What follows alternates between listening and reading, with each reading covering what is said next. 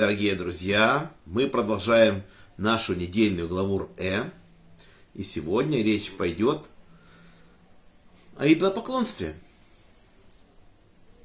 Написано, что язычники поклоняются дереву, металлу, звездам, всему воинству небесному. Они изготавливают из металла себе идолов, кто беднее из дерева, и служат им, и занимаются тем, что приносят жертвы на разных возвышенностях с помощью разных предметов. И Тора нас просит, чтобы мы не делали подобного всесильному Богу нашему. Даже если мы что-то делаем, то, что положено по Торе, свитки, свитки Торы пишем, или мезузы, и мы даже не можем разрушить ничего из этого. Допустим, если приходит уже свиток в негодность, то его хоронят. И пользоваться, если им уже нельзя, допустим, книгами, мы их не можем уничтожить, потому что они служат Всевышнему, и мы их можем захоранивать, эти книги. То есть это очень непростой вопрос. Приказав евреям разрушить все связанное с поклонением идолам, Маше далее объяснил. И наоборот, вы не можете разрушить ни один предмет, на котором начерт, начертано одно из имен Ашема. Тора нам запрещает стирать даже одну букву в каком-либо из имен Бога. Вместо этого такие письмена или предметы следует захоронить. Интересно, что согласно Рамбаму, Маамар Кицуш, Кицуш Ашем, атеизм является еще более тяжким грехом, нежели идолопоклонство. То есть нам Всевышний фактически прощает все. Прощает многие вещи. Но особо строго относится к идолопоклонству. Из-за этого был разрушен первый храм – немалую роль играло идолопоклонство. То есть это является очень тяжелым грехом. Это как измена Богу, настоящая измена. И мы не можем, допустим, мы говорим, мы служим Всевышнему, но мы попросим солнце за нас помолиться. Вот ты выше, чем мы, ты ближе к Всевышнему, помолись за нас. Настоящее идолопоклонство. Любому предмету, между нами и Всевышним не должно быть никаких предметов. Мы обращаемся только напрямую к Ашему. И мы не можем просить мертвых, чтобы за нас помолились Ашему. Мы можем только просить своими словами или с помощью молитвенника, с помощью Торы, просить у Всевышнего, чтобы Он нас благословил, чтобы нам помог, это у нас только этим мы можем просить прощения. Прощения или благословения, вот так вот. Никакого посредника, никакого человека быть не может. Написано, наши мудрецы учили, того, кто служит идолам, можно прервать тому, кто отрицает Тору. Именно поэтому в Торе так много предостережений против поклонения идолам. Вы должны разрушить алтари идолов, но не двигайте ни одного камня из жертвенника Ашема. Он также предостерегал евреев, построив для Бога главный храм, вы не сможете приносить жертвы на собственных алтарях, как это было в пустыне перед сооружением Мешкана.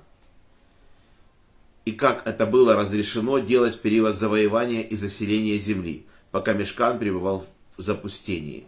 То есть до того, как у нас был построен мешкан, первенцы у нас были как священники. Они могли сами определить место, где поставить жертвник, построить жертвник, приносить жертвы. Но после того, как Всевышний избрал колено Леви за их доблесть, после того, как они исправили ситуацию с золотым тельцом, то колено Леви стало священным коленом, и часть колена Леви, которая называется Коины, стали священниками.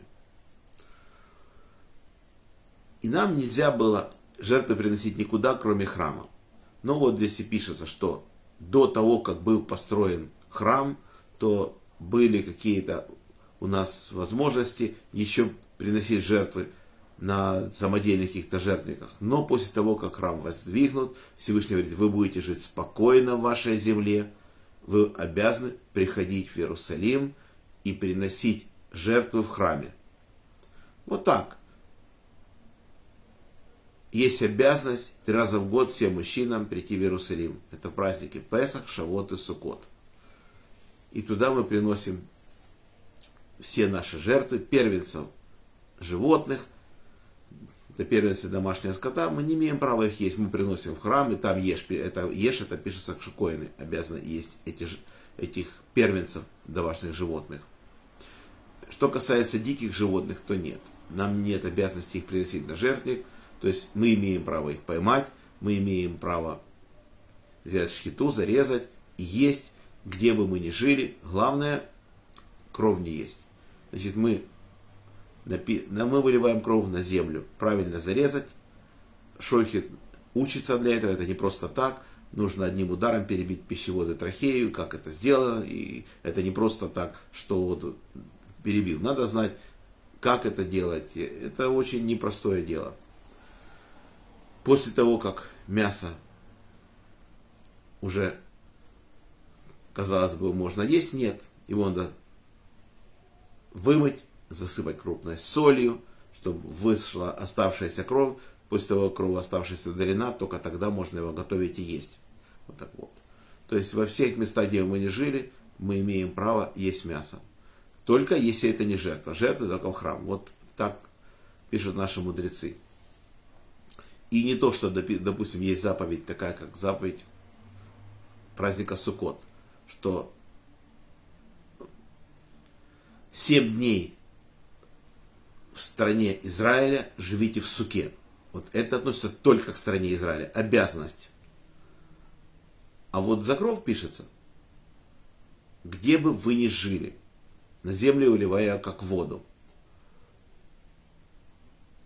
Нет ограничения. То есть это нельзя сказать, раз мы не живем в стране Израиля, то мы можем резать животное как угодно. Или покупать в магазине обычное мясо, без печати кашрута, без ничего и есть. А мы строим суку и в других странах, это понятно, но это уже постановление мудрецов, что мы строим суку. Сама Тора говорит только в стране Израиля. Но Тора пишет, что будут мудрецы в ваше время, судьи, и как они скажут, так и будет. То есть мы обязаны спрашивать наших судей, наших раввинов, и они должны говорить, как нам поступать. Если они говорят, что нужно суку строить и в других странах, мы тоже строим.